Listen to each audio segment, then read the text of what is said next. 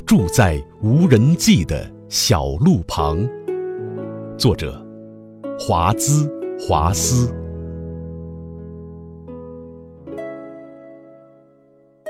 他住在无人迹的小路旁，在鸽子溪边住家。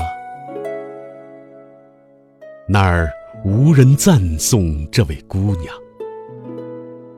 也难得有人会爱她。她像不为人见的紫罗兰，被披青苔的岩石扮演。她美丽如同一颗寒星，孤独的闪烁在。天边，不为人知的活着，也几乎无人知他何时死去。